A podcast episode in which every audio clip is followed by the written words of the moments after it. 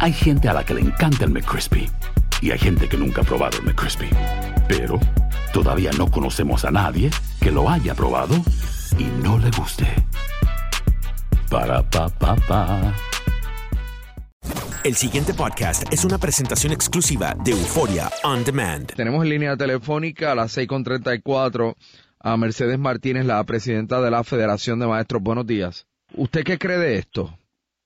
Mira, yo creo que es una crueldad atentar contra la estabilidad emocional y económica de miles de familias de puertorriqueños que dependen de sus ingresos, que ya son austeros, ¿verdad? Porque hace más de una década en la mayoría de los centros de trabajo no se han dado aumentos salariales y que ahora lo que reciben sean mayores recortes para pagar una deuda que no ha creado la clase trabajadora porque no se han empeñado en enjuiciar a los culpables, en auditar la deuda y en que paguen quienes más tienen en este país.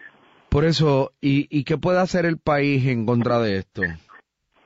Pues mira, nosotros en la Federación responsablemente hemos hecho de todo, Rubén. Nosotros hemos ido a Cámara y Senado, hemos ido a Fortaleza, participamos de las vistas públicas en el Colegio de Abogados, donde se envió el compendio de la ponencia con propuestas para llegar fondos al erario público a la Junta de Control Fiscal.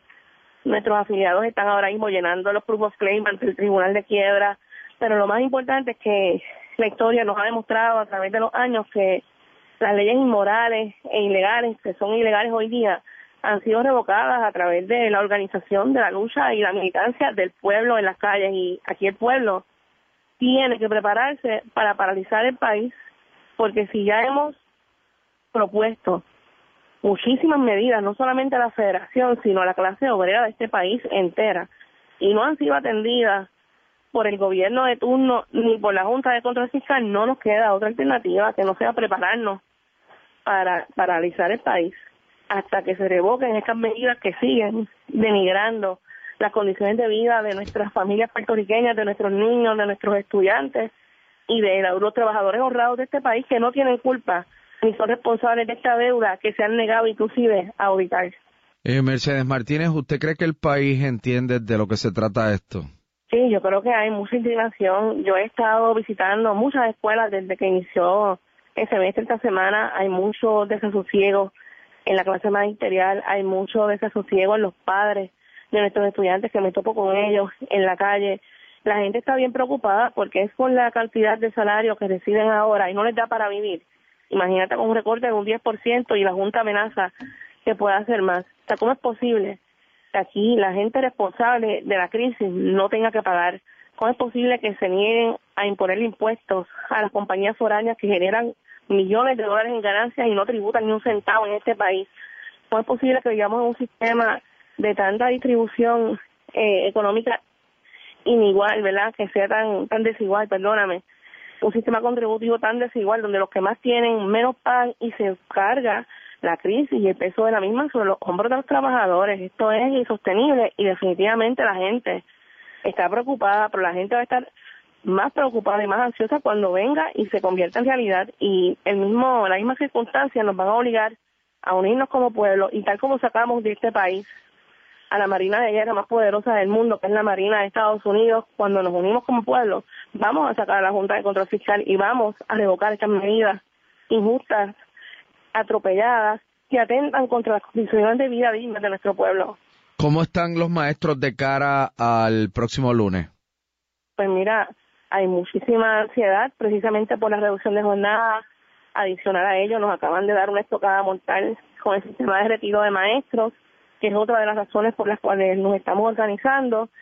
Y ayer, para acabar de completar la situación de manera cruel, el Departamento de Educación dice que fue un error, pero le cambió el estatus en el supuesto error de maestro transitorio elegible a maestro permanente y a maestro probatorio a más de mil maestros y los maestros celebrando que finalmente se les hacía justicia según la ley 312 porque cualifican para su permanencia y por la tarde sale un memorando explicativo que fue un error y le vuelven a cambiar el estatus a transitorio elegible. El error real, Rubén, es no hacerle justicia a estos maestros y estas maestras que llevan años entregando su vida en la sala de clase sin una permanencia o un probatorio. Es hora de que la Secretaría de Educación entienda la necesidad de nuestros maestros y que les otorga la permanencia según confiere la ley.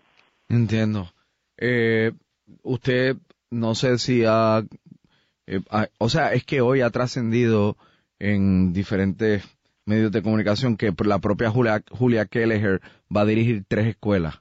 Mira, Rubén, esto es lo más irónico que he escuchado. Julia Kelleher está en la Junta de Gobierno de la UPR, está en la Junta de Retiro del Sistema de Retiro de Maestros y, by the way, no ha hecho ninguna propuesta para solventar el mismo, ni se ha expresado sobre la reforma de las pensiones que pretende hacer el gobierno que destruyen y desmantelan las conquistas de los trabajadores en el sistema de retiro de maestros y todos los sistemas de retiro.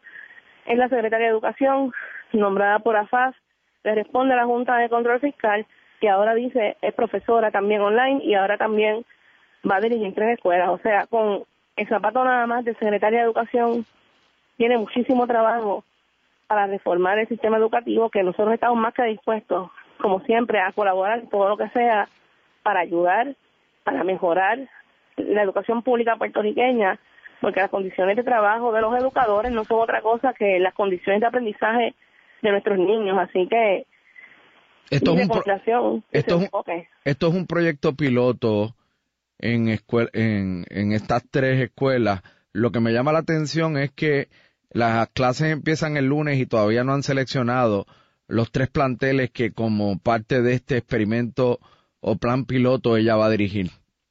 No, y no solamente es cuáles escuelas va a dirigir, sino que tiene a su disposición todas las zapatas del Departamento de Educación para condicionar las escuelas. No es lo mismo un director de una escuela normal que esté pasando vicisitudes y necesidades en su escuela, que necesite materiales, que no tenga maestros nombrados, que la infraestructura esté esa trinza y que el departamento por años lo ha ignorado a ser la jefa de la agencia y a su vez cumplir que debería ser así para todos los directores, no solo para las escuelas que ella elija, ¿verdad? Pero tiene la tiene la ventaja de que al tener la Secretaría de Educación puede resolver todos los problemas, que sería lo idóneo, no solo para las escuelas que ella piensa dirigir, sino para todas las escuelas de nuestro país que merecen un trato igual.